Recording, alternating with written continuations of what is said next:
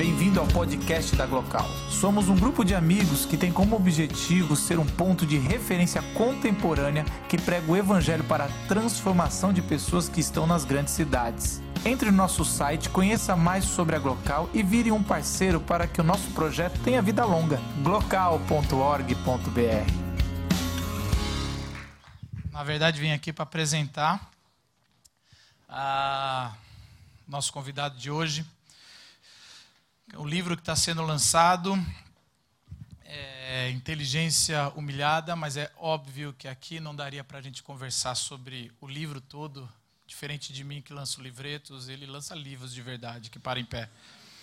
É, então a gente fez um recorte do primeiro capítulo, aonde a gente ele vai trabalhar a absorção narcisista, por isso dos espelhos, por isso que a gente preparou esse esse momento. E é uma alegria, porque todo mundo que vem aqui, prepara esse momento para vocês, são todos voluntários. E a gente tem um, um mosquitinho que pica uma vez que veio, geralmente se, se compromete, vira e mexe está aqui com a gente.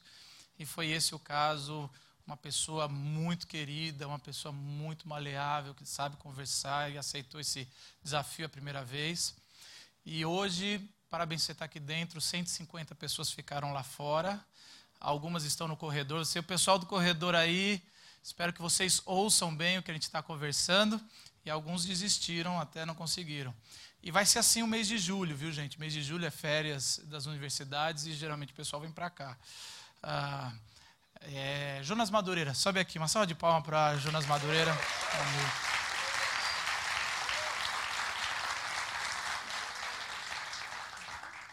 Como a última vez, que não faz tanto tempo. Fique bem à vontade, queridos.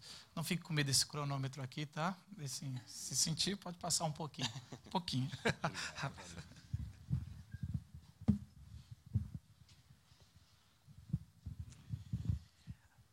Um dia o rio chorou a partida de Narciso, porque Narciso foi embora.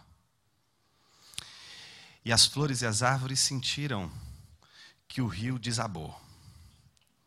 Então as flores e as árvores disseram: Ó oh, rio, por que choras a partida de Narciso?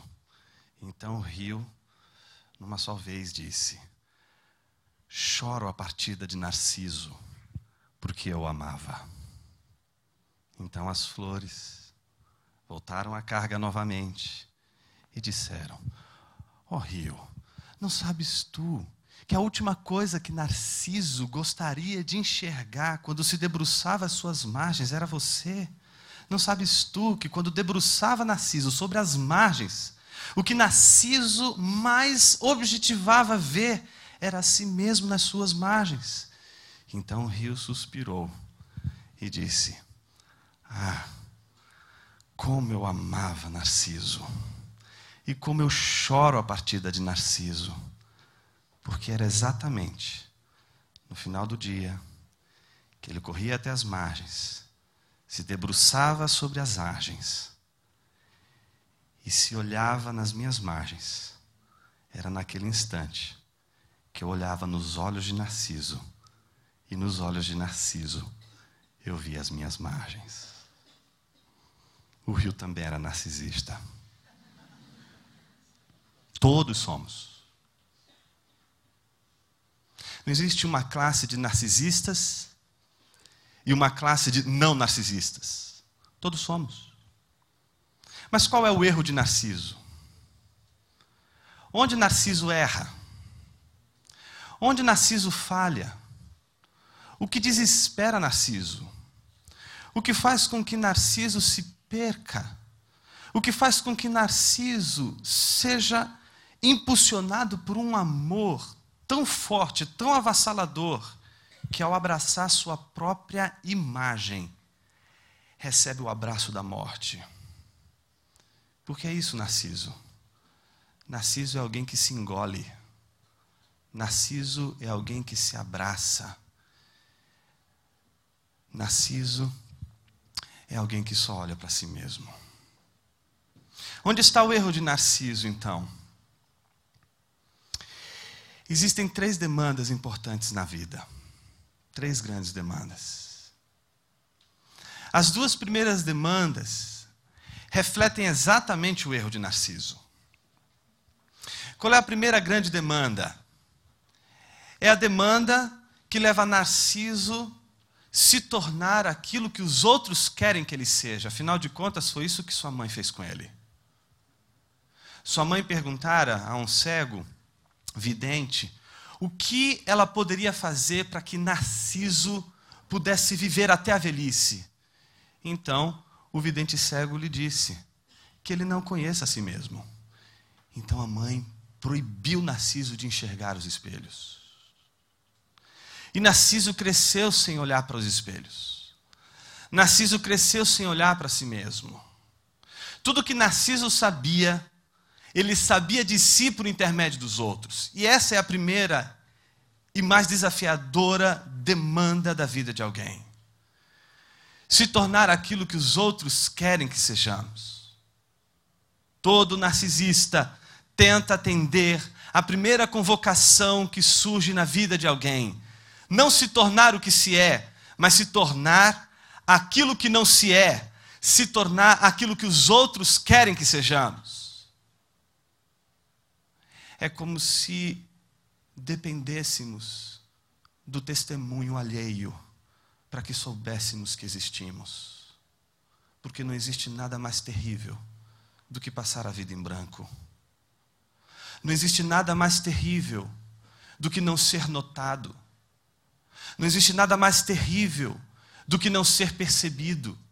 Por isso lutamos com todas as nossas forças para não passar em branco na vida, para sermos notados pelos homens. A ser como lírio do campo não nos interessa. Crescer como lírio do campo não faz bem ao nosso coração, não faz bem ao nosso ego. Crescer como lírio do campo é crescer esquecido pelos homens, é crescer sem o testemunho da nossa existência. Precisamos tornar a nossa vida visível. E a primeira a primeira tentativa de tornar nossa vida visível é atender o clamor dos homens. É nos perder na inautenticidade. Nos pe perdermos nos discursos que dizem o que devemos ser. Então, com medo de perder, o testemunho da nossa vida, o testemunho de que nós existimos.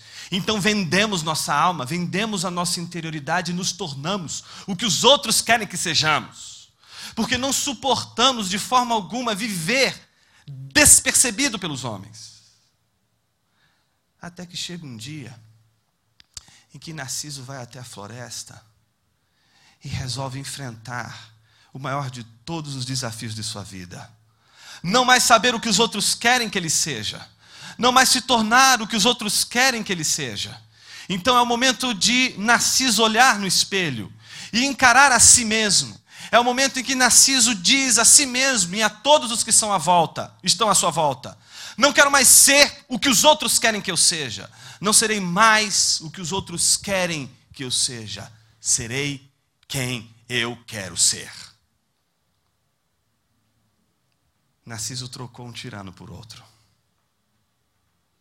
O primeiro tirano é o tirano da alter referência. O outro como referência. O outro é a referência que testemunha a sua própria existência. Mas agora, Narciso resolveu dizer: ser César ou nada. É o maior desafio de Narciso. Porque depois de desistir de se tornar o que os outros querem que ele seja. Depois de dar um basta a toda a tradição familiar, não ser mais o advogado que o papai e a mamãe quer que seja, não ser mais o médico da família de médicos da qual se faz parte, não ser mais o filhinho de peixe, peixinho é. É dar um não, é fazer se ouvir, mas fazer se ouvir por si só. Narciso quer o testemunho de sua existência, mas ele não quer mais ouvir o testemunho do outro. Ele quer ouvir o seu próprio testemunho. E aí ele faz um grande desafio. E esse desafio é a si mesmo. Não mais serei o que os outros querem que eu seja, serei quem eu quero ser, César ou nada. E o desafio está lançado. Se Narciso não consegue ser César, Narciso tem que lidar com nada. E como é terrível lidar com nada. Porque Narciso descobre que o tempo passa. Narciso descobre que as escolhas que a gente faz na vida vão afunilando, afunilando, afunilando, afunilando, e já não podemos mais escolher o que outrora podíamos. Com 16 anos dá para sonhar em jogar no Real Madrid.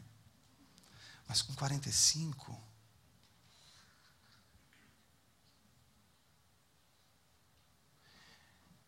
me parece que Narciso descobre que ser nada é a maior de todas as maldições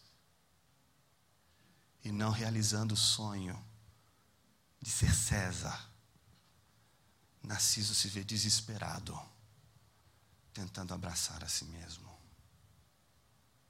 Todas as dinâmicas de referência, baseadas nos outros ou baseadas em si mesmo, elas nos conduzem ao erro de Narciso.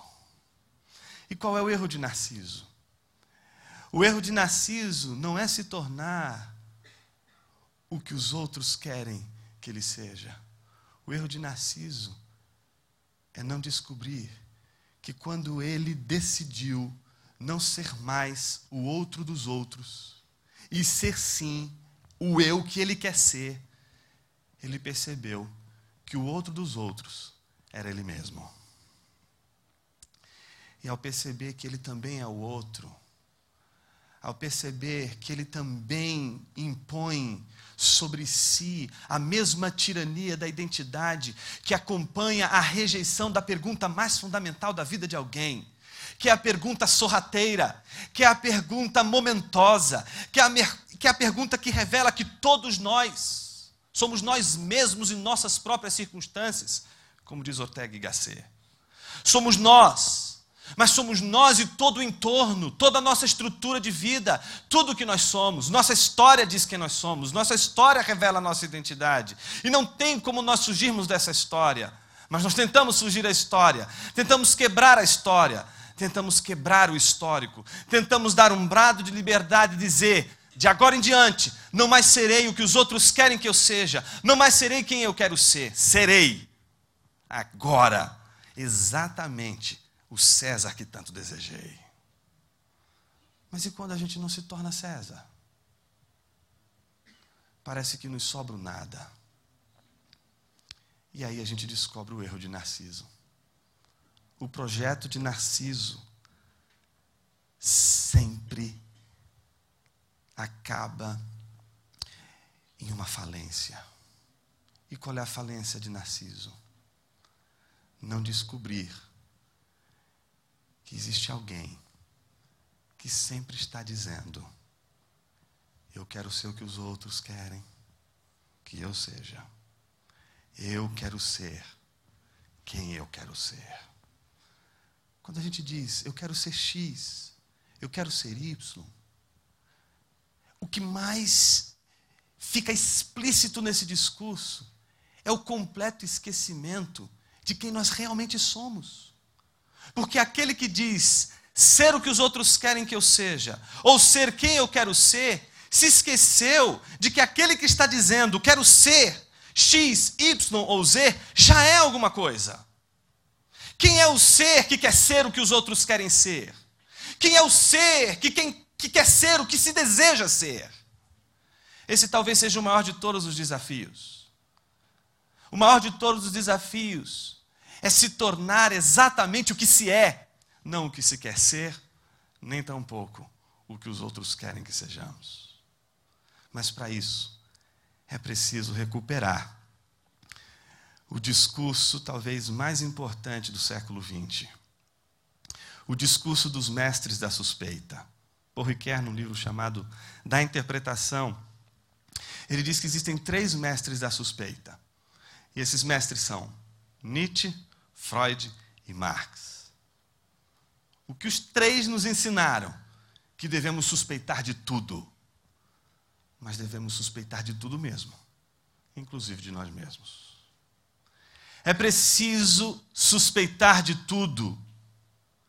E a maior de todas as suspeitas não é a suspeita do mundo à nossa volta, não é a suspeita da existência das pessoas à nossa volta, não é a suspeita a respeito da nossa própria existência, mas a suspeita a respeito de nossa própria visão de mundo, suspeitar de nossos próprios olhares, suspeitar da nossa própria maneira de enxergar, suspeitar de nós mesmos. Jesus andou com doze homens. E um deles se chamava Pedro. Quando um dia Jesus disse: Chegou o fim, o pastor será entregue e as ovelhas ficarão dispersas.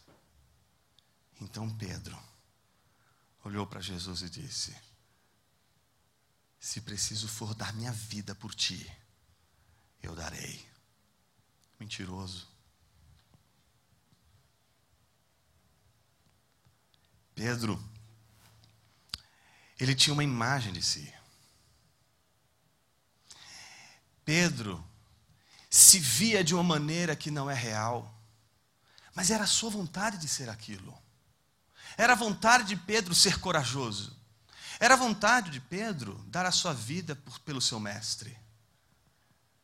Mas ao mesmo tempo, do outro lado tem alguém que olha Pedro mas não olha a imagem que Pedro tem dele mesmo. Olha para Pedro tal como Pedro é.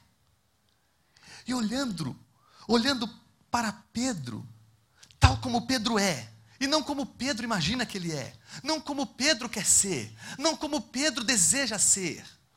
Então ele diz: Hoje mesmo você vai me negar.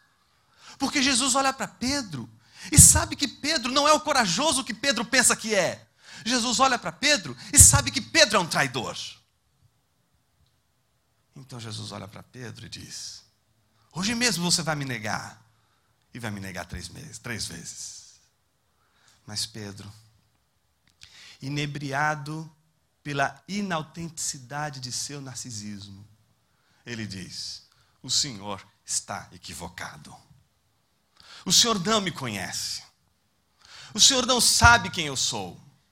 Se tu soubesses com quem está falando, a história seria outra. E você entenderia que quem está equivocado aqui nessa história é o Senhor e não eu. Não demora muito. E a máscara de Pedro cai. Porque toda a nossa ilusão sobre quem nós somos são imagens. Imagens que não, correspondem com o real. E a religião nos ensina que quando uma imagem não corresponde com o real, não estamos mais diante de uma imagem, estamos diante de um ídolo. E ídolos têm pés de barro. Eles caem porque não resistem ao real. O real não é o que queremos ser. O real tampouco é o que os outros querem que sejamos. O real já está dado. É o que somos é a voz, é o pensamento, é a consciência que deseja ser o que os outros querem, que deseja ser o que se quer ser. Mas ao mesmo tempo, esse texto é de uma riqueza fundamental, porque revela Jesus olhando a direção a Pedro e amando Pedro pelo que Pedro é. Não pela imagem que Pedro está vendendo de si mesmo. Todas as vezes que criamos imagens que não correspondem com o real, com aquilo que nós realmente somos, perdemos a possibilidade mais valiosa dessa vida de ser amado de uma maneira verdadeira e legítima. Só Ele nos ama como somos. Nós não suportamos a nós mesmos. Somos, como diz Albert Camus, homens revoltados. Não aceitamos ser quem nós somos. Desde o início desejamos ser aquilo que não somos. Quando eu olho meu filho, é? correndo de um lado para o outro, e alguém pergunta para ele: O que você quer ser quando crescer? Pronto, já vem aquele menino angustiado, não é? Heidegger já está presente ali no menino, não é? A existência dele toda angustiada está vindo ali para responder aquela pergunta fatídica que animal nenhum pode responder. O que você quer ser? E ele diz: escritor, pastor e Batman. A terceira foi a melhor escolha. Angustiado. Angustiado. Está no meu filho isso. Está no sangue dele. Corre no interior dele. A rejeição está nele. Eu vejo nele a mesma angústia que está em mim. A mesma angústia que corre seu coração. A mesma angústia que te perturba que te faz rejeitar o que Deus ama. Você sabe que uma das coisas mais incríveis é descobrir que depois de Pedro negar a Jesus três vezes, Jesus resolve ainda caminhar com Pedro. E é a partida de Jesus. Jesus está indo embora. E do outro lado está Pedro, chorando a partida de Jesus. As flores, as árvores, o universo todo está chorando a partida daquele que nos amou como somos. Mas antes de partir, diferente de Narciso, ele olha para Pedro mais uma vez. E andando com Pedro diz: Pedro, tu me amas. É agora o desfecho final da existência de Pedro. É agora que Pedro vai provar para si e para os outros que ele não vai mais cair no erro cíclico de Narciso de voltar-se para si, sobre si, a si, como se todo o universo girasse ao seu redor, como se tudo ao seu redor orbitasse ao seu, a si mesmo como centro. É agora o desafio derradeiro e último de Pedro. Será que Pedro mais uma vez vai amar a si mesmo mais do que tudo à sua volta? Ou será que Pedro vai resistir à tentação de ser mais uma vez Narciso? Então, Pedro olha para Jesus e diz: Sim, Senhor, tu sabes que eu te amo. E aí, sabe o que Jesus faz? O que muitos de nós aqui não faríamos. Porque a gente. A gente desconfia do Narciso. Porque o Narciso tem um histórico. O histórico do Narciso é o histórico do egoísmo. O histórico do Narciso é o da incapacidade do autoesquecimento. O histórico do Narciso é o histórico daquele que fala, fala, fala, fala, fala, fala, fala, e o único discurso que lhe interessa é a sua própria fala.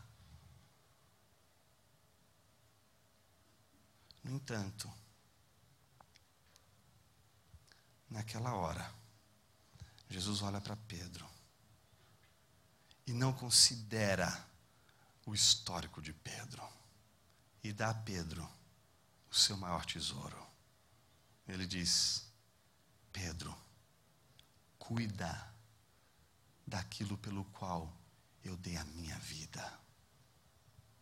Quantos de nós daríamos o nosso tesouro a um traidor?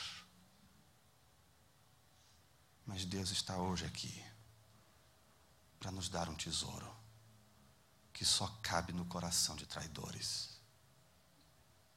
Tesouro que só pode ser dado para miseráveis. Jesus anda mais um pouquinho e insiste: Tu me amas, Pedro? Ele diz: Sim, Senhor. Tu sabes que eu te amo. E ele diz: Cuida do meu tesouro. Anda mais um pouquinho. E Jesus diz pela terceira vez: Tu me amas, Pedro. E Pedro fica triste. Mas por que Pedro fica triste? Pedro não fica triste porque é como se Jesus estivesse duvidando da sua pergunta. Não. Pedro sabe que para cada uma daquelas perguntas, Jesus está curando a ferida de todas as suas traições, uma por uma, uma por uma, até chegar à última. E quando chega a última, ele diz: Sim, Senhor, tu sabes que eu te amo. Se eu pudesse fazer uma tradução freestyle, eu faria mais ou menos assim. Eu diria assim: Jesus andou com Pedro e disse assim: Pedro, você me ama como eu te amo? E aí Pedro disse: Sim, Senhor. É claro que eu te amo, do meu jeito. Então cuida do meu tesouro. Então eles andam mais um pouquinho e Jesus diz: Pedro, você me ama como eu te amo? E Pedro diz: Sim, Senhor, eu te amo do meu jeito. Então eles andam mais um pouquinho. E Jesus diz: Pedro, tu me amas desse jeito que só você consegue amar? E Pedro se entristece. Talvez porque Pedro, agora sim, o Pedro real, sabe que não pode mais prometer o que ele não pode. Ele não pode ser César. Por isso ele não pode prometer ser César. Por isso ele não pode prometer o que ele não pode cumprir. E é exatamente quando Pedro promete o que ele pode fazer, é que ele realiza o que talvez nenhum de nós conseguiríamos realizar: morrer por aquele que morreu por ele. Sabe, tem um, um teólogo que eu gosto muito e com ele eu gostaria de terminar a nossa fala. Ele foi um teólogo que, diferente de muitos teólogos do seu tempo, do seu contexto, ele se envolveu numa espécie de preocupação com a sua comunidade, com o seu povo, muito mais do que se esperava. É um teólogo alemão, chama-se Dietrich Bonhoeffer. Na época do nazismo, ele foi é, capturado pelos nazistas porque ele havia participado de um plano arquitetado para matar Hitler. Um dia desses eu assisti, assisti na, na verdade eu, eu, eu, eu, li uma daquelas discussões é, extremamente eloquentes e eruditas que a gente encontra no Facebook. E numa daquelas discussões extremamente eloquentes, um dos teólogos que estavam ali disse o seguinte: Mas como pode um religioso, um cristão, planejar a morte de um ser humano?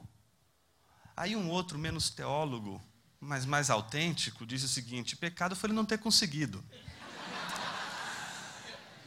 Fato é que, independente do que você julga ser correta ou não a atitude de Bonhoeffer, o fato é que a vida dele estava num limite. E ele resolveu ser quem ele é. Mas não é fácil ser quem se é. Se, em primeiro lugar, não atender a terceira e mais importante demanda da vida de alguém. Que terceira e mais importante demanda da vida de alguém pode determinar o ser de alguém.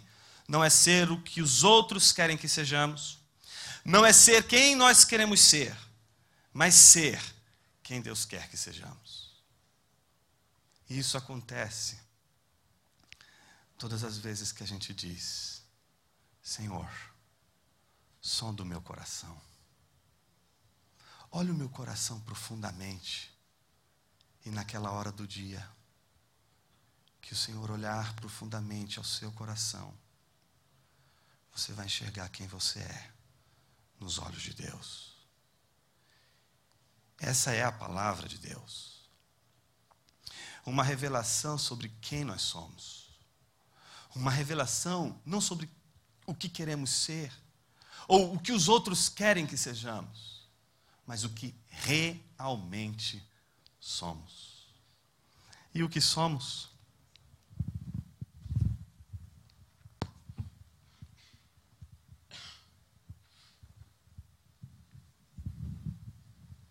Escreveu isso dentro da prisão.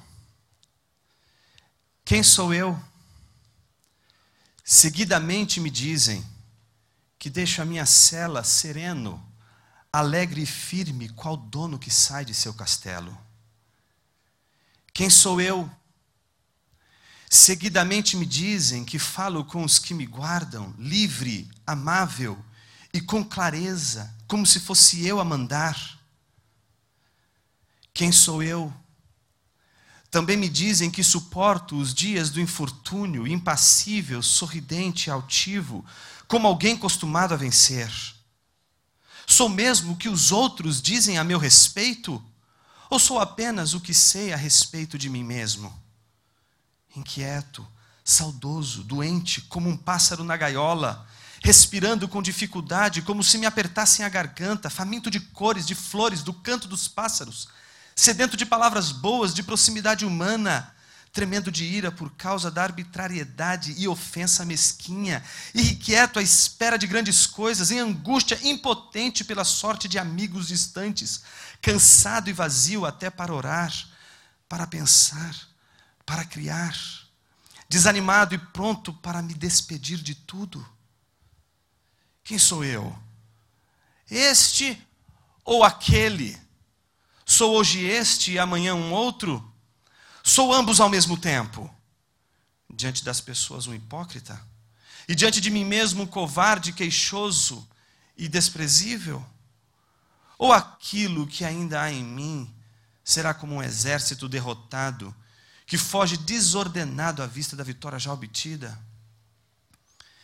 Quem sou eu? O solitário perguntar, zomba de mim. Quem quer que eu seja, ó Deus, tu me conheces, sou teu. Obrigado.